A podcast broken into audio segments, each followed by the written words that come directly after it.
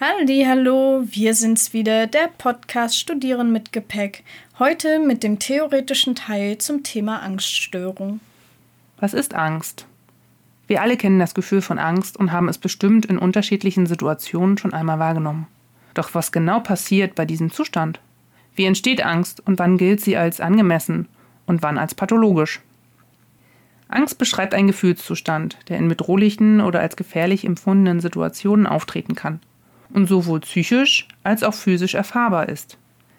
Dabei ist es egal, woher die Angst rührt, da dieser Zustand nur schwer oder gar nicht durch rationales Denken aufgelöst werden kann.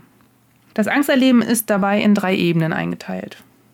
Die erste Ebene bezieht sich auf die körperlichen Empfindungen, die während des Panikerlebens besonders stark wahrgenommen werden. Diese werden durch eine Reaktion des autonomen Nervensystems hervorgerufen. Der Sympathikus sorgt für Anspannung und Mobilisierung. Bei aufkommender Angst wird ein Impuls an den Sympathikus gesendet, der den Körper in Alarmbereitschaft versetzt und für eventuelle Hochleistung vorbereiten soll. Daher spüren wir bei Angst den Anstieg der Herzfrequenz, eine beschleunigte Atmung sowie verstärkte Muskelanspannung. Der Zustand der Alarmbereitschaft dauert in der Regel zwischen 1 bis 5 Minuten. Im Anschluss an die Alarmbereitschaft des Körpers erfolgt eine Anpassungsreaktion des Parasympathikus. Dieser ist zuständig für die Entspannung und Erholung und versucht den Körper wieder zu beruhigen. Durch Aussendung von Impulsen lebenswichtiger Funktionen. Also es kann Hunger, Harndrang, Stuhldrang, Müdigkeit oder Übelkeit sein, wird versucht, den Körper wieder ins Gleichgewicht zu bringen und den Erregungszustand zu beenden. Demnach ist bei Angst aufkommende Übelkeit es ist der Versuch des Körpers, den Zustand der Angst zu beenden. Die zweite Ebene bezieht sich auf die mit der Angst verbundenen Kognition. Diese Denkmuster haben einen großen Einfluss auf die menschlichen Gefühle. Daher kann es durch negative Kognition zur Verstärkung der Angst kommen. Dadurch kann es zur Entwicklung von Angstmustern oder übersteigerten Gefahrenvorstellungen kommen. Also die Angst vor der Angst, was in einem Vermeidungs- und bzw. Sicherheitsverhalten münden kann. Dies stellt auch die dritte Ebene des Angsterlebens dar, die motorische und Verhaltensebene. Demnach ist eine Konsequenz die Vermeidung der Situation, in der die Angst, die Gefahr erlebt wurde, oder ständige Sicherheitsgaranten bei sich zu haben. Also zum Beispiel übertriebenes Schonen vor körperlicher Anstrengung und ja, direkte Hilfsmittel gegen die Angst. Das Verhalten bzw. die körperlichen Reaktionen in Angstsituationen und der erlernte Umgang mit diesen deutet darauf hin, dass sowohl genetische Faktoren sowie lerntheoretische bzw. soziokulturelle Einflüsse und die individuellen Denkmuster eines Menschen an der Erstehung von Angsterleben beteiligt sind. Bis wann ist Angst normal und ab wann ist sie es nicht mehr? Allgemein betrachtet man Ängste als normal, solange sie im Zusammenhang mit den Gefahren und vorhandenen Bedrohungen stehen und von außenstehenden Personen als angemessen erscheinen. Bei Angststörungen wird die Angst daher als unangemessen stark oder unbegründet in Bezug auf den auslösenden Moment gesehen. Dabei wird die psychisch bzw. körperlich erlebte Angst als sehr intensiv wahrgenommen. Außerdem können Betroffene sie nicht einfach ausschalten oder kontrollieren. Grundsätzlich unterscheidet man drei verschiedene Formen der Angststörung. Als erstes die Phobien, als zweites die generalisierte Angststörung und die dritte ist die Panikstörung. Diese drei Formen unterscheiden sich in der Intensität und auf den Bezugspunkt. Phobien beziehen sich oft auf einen bestimmten Faktor, zum Beispiel eine Spinnenphobie. Sobald sich der Faktor außerhalb der Wahrnehmung befindet, ist der Angstzustand meistens auch vorüber. Menschen mit einer generalisierten Angststörung machen sich viele Sorgen um alle möglichen alltäglichen Lebenssituationen, bei denen ein Unglück passieren könnte. Bei Panikstörungen fokussiert sich die Angst auf die Angst selbst. Symptome der Angst werden also zur Angst. Dadurch sind Panikattacken nicht mehr vorhersehbar und zeitlich begrenzt. Zu Symptomen von Panikanfällen können um die vier Symptome gleichzeitig auftreten. Ich nenne jetzt einfach mal ein paar Symptome. Zum Beispiel Herzklopfen oder Herzrasen, Schwitzen, Zittern, das Gefühl der Kurzatmigkeit, Erstickungsgefühle, Schmerzen oder Beklemmungsgefühle in der Brust, Übelkeit oder Taubheit, Hitzewallung und so weiter. Es wird als Krankheit empfunden, wenn die Angstreaktionen, für die die realen Ursachen viel zu intensiv sind, ein Teufelskreis zwischen den Gedanken und den Gefühlen werden und damit ein dynamisches Ausschaukeln durch Wechselwirkungen hervortreten. Kommen wir jetzt zu den Gründen für die Entstehung. Für die Entstehung gibt es nicht einen bestimmten Grund. Es ist meist, ähm, sind meist mehrere Wechselwirkungen mehrerer Faktoren. Man betrachtet genetische, biologische, psychosoziale und körperliche Faktoren. Bei den genetischen Faktoren betrachtet man, ob es innerhalb der Familie bereits Häufung von Angsterkrankungen gibt. Bei neurobiologischen Faktoren umfassen Prozesse, die im Körper ablaufen. Die möglichen Ursachen können ein Ungleichgewicht gewisser Botenstoffe sein, zum Beispiel bei Serotonin oder auch Noradrenalin sein, oder Empfindlichkeit des vegetativen Nervensystems, sowie fehlerhafte Kommunikation innerhalb oder zwischen verschiedener Hirnareale. Psychosoziale Faktoren betrachten die zugrunde liegenden Biografien, einschneidende Erlebnisse, Traumata, stressreiche Belastungssituationen. Die körperlichen Faktoren betrachten, ob eine lebensbedrohliche oder andere Erkrankung vorliegen, die die Ängste auslösen können. Studierende in der Pandemie. Vor allem soziale Phobien, Existenzängste und Versagens- oder Verlustängste treten seit der Corona-Pandemie bei Studierenden vermehrt auf oder haben sich intensiviert. Soziale Phobien können jegliche Situation oder soziale Interaktion umfassen. Dabei ist es egal, ob es die Interaktion in Gruppen oder Interaktion mit Einzelnen ist. Dabei ist auch kein festgesetztes Setting vorgeschrieben, sondern die Phobie vor der sozialen Interaktion an sich ist der Hauptmittelpunkt. Existenzängste ist die Angst vor dem Verlust, was die eigene Existenz ausmacht. Es ist ein Gefühl von Handlungsunfähigkeit. Also es ist quasi die, die Angst, dem Schicksal ausgeliefert zu sein. Versagens- oder Verlustängste ist die Angst zu scheitern in jeglichen Situationen, sei es beruflich, im Studium, in der Beziehung, bei Prüfung.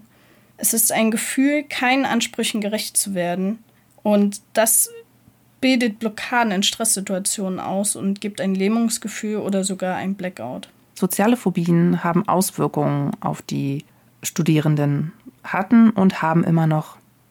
Soziale Phobien äußern sich so, dass die Probleme der Menschen, die schon vor der Pandemie mit sozialen Ängsten zu tun hatten, durch den Lockdown teilweise noch verstärkt wurden und auch durch die Pandemiezeit durch eine Angst vor einer Ansteckung verstärkt wurden.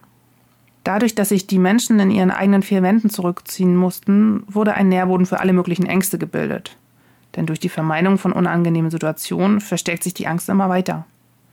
Eben auch durch die etwaigen Kontaktbeschränkungen mussten sich Menschen mit einer sozialen Phobie nicht ihrer Angst stellen. So wurde das Vermeidungsverhalten unterstützt. So sagten auch Studierende, dass sie sich nach Monaten des Distanzunterrichtes kaum noch vorstellen könnten, in einem Hörsaal zu sitzen. In Bezug auf die Existenzangst haben Studierende, die zum Beispiel kein Geld von den Eltern bekommen und nur wenig bzw. kein BAföG erhalten, äh, die waren auf einen Nebenjob angewiesen und sind auch auf einen Nebenjob angewiesen. Jobs, die gut mit dem Studium vereinbar sind, wie zum Beispiel Kellnern, Aushilfsjobs an Messeständen oder im Theater, sind besonders beliebt. Leider waren die Freizeiteinrichtungen und die meisten Geschäfte, die nicht der Grundversorgung dienen, Corona-bedingt geschlossen. So fielen die Nebenjobs für viele Studierende weg. Diese standen dann ohne Geld für die Miete oder den eigenen Lebensbedarf da. Sie waren schlichtweg auf finanzielle Unterstützung, zum Beispiel durch das Elternhaus, angewiesen. Auch durch die Online-Lehre fiel es vielen Studierenden schwer, mit dem Lernstoff hinterherzukommen. Sie hatten Angst, ihre Prüfung nicht zu bestehen und das Studium nicht zu schaffen. Das schürt wiederum die Existenzangst. Die Versagensangst äh, ist durch Corona gestiegen bei vielen Studierenden, die sowieso schon Versagensängste hatten und gleichzeitig lässt die Corona-Pandemie diese Ängste auch neu hervortreten. Ob schwindende Motivation in den Online-Vorlesungen, finanzielle oder berufliche Unsicherheiten, während oder nach dem Studium bis hin zu psychischen Belastungen. Die Angst zu versagen ist aktuell der stetige Begleiter vieler Studierender. Kommen wir nun zur Bewältigung von Angst als Selbsthilfe und den Umgang für Angehörige. Als erstes gehe ich auf die genaue Beobachtung der Angst als betroffenen Person ein. Zunächst geht es herauszufinden, wann und wodurch eine Panikattacke ausgelöst wird, wie lange diese anhält, welche Symptome dabei auftreten, wie intensiv diese Angst ist und welche negativen Gedanken damit einhergehen, sowie was danach kommt. Am besten führt man hierfür ein Angsttagebuch, in dem man alles notiert, um Übereinstimmungen zu finden und den Grund seiner Angst näher zu kommen. Mithilfe dieses Angsttagebuchs lassen sich panikfördernde Gedanken und Vorstellungen, die bei Erwartungsangst bzw. während einer Panikattacke aufkommen, sehr gut nachvollziehen. Als zweites kommt die langsame Konfrontation mit der Angst, möglichst selbstständig. Durch die eigenständige Konfrontation mit der Angst wird erlernt, die Angst unter Kontrolle zu bringen. Dabei muss der erste Schritt der Konfrontation nicht in der echten Angstsituation sein. So kann man die Konfrontation mit der Angst auch zunächst auf einer eigenen Vorstellungsebene angehen. Wichtig ist, eine niedrige Erwartungshaltung sowie Geduld beim Ausüben zu haben. Die Bewältigung ist ein langfristiger und aktiver Lernprozess. Durch die steigernde Konfrontation und dem Bewusstmachen der übertriebenen Angst wird das Angsterleben schwächer. Die Begleitung oder Unterstützung durch Angehörige ist gestattet und sehr förderlich, um ein erstes Vertrauensgefühl mit der Konfrontation auszubauen. Die Konfrontationsschritte sollten klein genug sein, damit man die aufkommende Angst auch an einem schlechten Tag aushalten kann. Sprich, man kann es täglich ausführen oder ständig etwas vergrößern. Das Verlassen der Komfort- und Sicherheitszone ist ausschlaggebend für den Angstabbau. Dabei sollte man sich auf seinen Körper verlassen und Angstgedanken auf positive Ereignisse oder Erlebnisse lenken, beziehungsweise sich die Angstfreiheit als motivierendes Ziel setzen. Sie werden nicht an den Symptomen der Angst sterben, das sollten Sie sich bewusst machen. Eine Überflutung der Angst oder massierte Konfrontationsübungen können durchgeführt werden, sind in den meisten Fällen aber eher kontraproduktiv. Besonders bei Panikpatienten mit der Angst vor Atemnot oder Herzrasen können körperliche Anstrengungen als Konfrontationsübung wirksam sein. Als drittes kommt die Konzentrationsübung bei aufkommenden Angstgefühl, welche wirksam sein könnten. Richtet eure Aufmerksamkeit beim ersten Anzeichen von Angst bewusst auf etwas anderes, etwas Neutrales, anstatt den weiteren Panikverlauf ängstlich zu verfolgen. Dabei ist es euch möglich zu erleben, dass ihr einen Einfluss auf die Angst nehmen könnt. Diese Selbstwirksamkeit stärkt auch das Selbstwertgefühl. Konzentrationshilfen gibt es für alle Sinne. Versucht dabei mehrere Konzentrationshilfen zu finden, damit es eben unterschiedliche Auswahlmöglichkeiten für die Angstsituation gibt. Für ein Aufmerksamkeitstraining bei Angst haben sich vor allem Muskelentspannung, Bauchatmung, Sinnes- oder Gedächtnisübungen bewährt. Aufmerksamkeitsübungen können nach Belieben gestaltet werden, zum Beispiel durch Hören, Tasten, Riechen, Schmecken, Denkaufgaben, sportliche Betätigung und so weiter. Hilfestellungen durch andere Personen des sozialen Umfeldes sind erlaubt. Außerdem können Selbsthilfegruppen aufgesucht werden, um in den Austausch mit anderen Betroffenen zu kommen und die eigene Selbstwirksamkeit sowie die der anderen zu stärken. Kommen wir jetzt zum vierten Punkt: Stressoren erkennen und beeinflussen. Betroffene sollten versuchen, die Belastungsfaktoren bei sich auszumachen und zu schauen, inwieweit sie darauf Einfluss nehmen könnten. Die Stressempfindlichkeit ist bei jedem Menschen unterschiedlich. Man muss demnach seinen eigenen Zugang zum Stressmanagement und dem damit verbundenen Zeitmanagement finden. Hierbei können Angehörige wieder Hilfestellung leisten. Weitere Tipps zur Bewältigung können sein Selbsthilfe durch Gesundheitstraining. Ähm, das beinhaltet regelmäßige sportliche Betätigung, also maximal dreimal die Woche für circa eine halbe Stunde.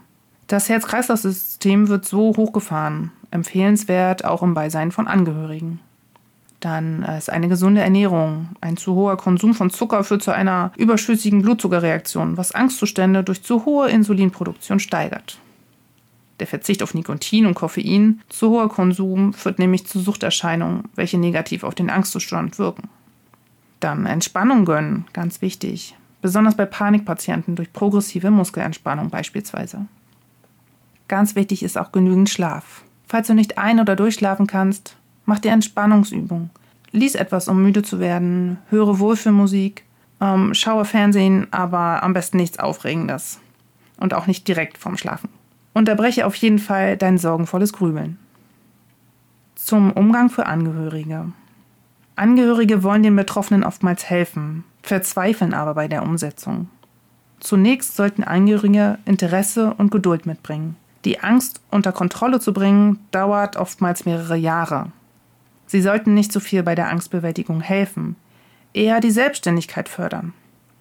Konfrontation mit der Angst sollten von Angehörigen begleitet werden, sodass die Betroffenen Vertrauen mit der Situation aufbauen. Den Betroffenen soll nicht dabei geholfen werden, die Angst durch Vermeidungsverhalten zu stärken. Es sollte vor allem zur Offenheit ermutigt werden. Durchhaltevermögen des Betroffenen sollte gestärkt werden. Das heißt, Ablaufhandlungen sollten ohne das Vermeidungsverhalten entwickelt werden. Positives Feedback auf jeden Fall versuchen zu verbalisieren. Und die Mutlosigkeit ist ganz wichtig, dass sie nicht verstärkt wird. Nicht auf klagende, selbstkritische und mutlose Äußerungen der Betroffenen unbedingt einsteigen. Die Größe der Schritte zur Bewältigung gibt der Betroffene vor. Das ist super wichtig. Spontane Aktionen zur Bewältigung vorschlagen und Gesundheitsverhalten gemeinsam praktizieren kann helfen, sollte aber immer in dem Tempo des Betroffenen laufen. Die Stressbewältigung sollte unterstützt werden und das kann auf jeden Fall helfen. Ja, das war wieder ein theoretischer Input. Wieder, äh, ja, sehr tiefgründig auf jeden Fall. Beim nächsten Mal gehen wir wieder in ein Interview mit einer betroffenen Person, wo wir über ihre Angststörung sprechen. Also seid dabei. Genau, wir freuen uns auf euch und hoffen, ihr schaltet dann wieder ein. Bis dahin. Ciao.